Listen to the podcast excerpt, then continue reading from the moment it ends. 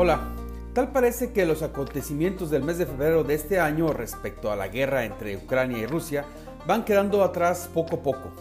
En noticieros y en la prensa en general cada vez se le dedica menos letras, menos tiempo, menos espacio.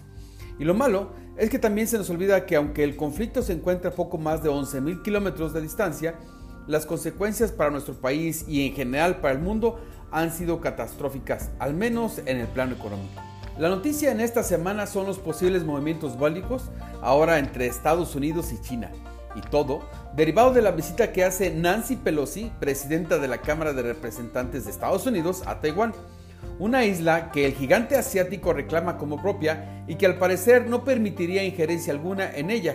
Y con la visita de alto nivel por parte de Estados Unidos, hiciese parecer que el enfrentamiento está a un solo paso.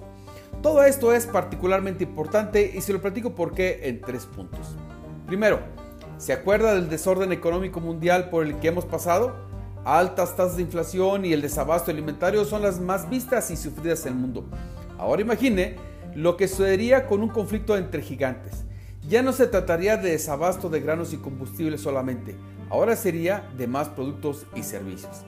Segundo, la industria automotriz sería de las más afectadas.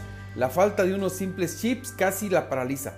Ahora puede imaginar lo que sucedería si se detiene de un solo golpe. La importación de miles de piezas y productos necesarios para que nuestra industria siga funcionando simplemente dejaría de existir, con las consecuencias en la producción, el desempleo y por supuesto el crecimiento y la inflación serían más que considerables. Y tercero, ahora con las desavenencias de nuestro país con Estados Unidos y Canadá, y de acuerdo con la experiencia con el conflicto entre Europa y Asia, donde nuestra posición no ha sido clara, ¿cuál será el papel a jugar por parte de México? No es cosa menor y es de mucha preocupación porque claramente se va a tener que tomar partido con las consecuencias o beneficios que esto otorgue.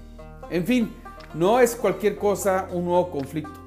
No ayuda en nada a la situación del país y habría que estar atentos a los acontecimientos, sobre todo de los mercados financieros que mejor no hablamos. Lo invito a que me sigan en redes, estoy en Twitter como arroba oliver-arroyo, en Instagram me pueden encontrar como Hola Arroyo, pueden encontrar mi podcast y con mi Finanzas Otra Opinión en Spotify y por supuesto que lo invito a que lea mi colaboración en www.globalmedia.mx.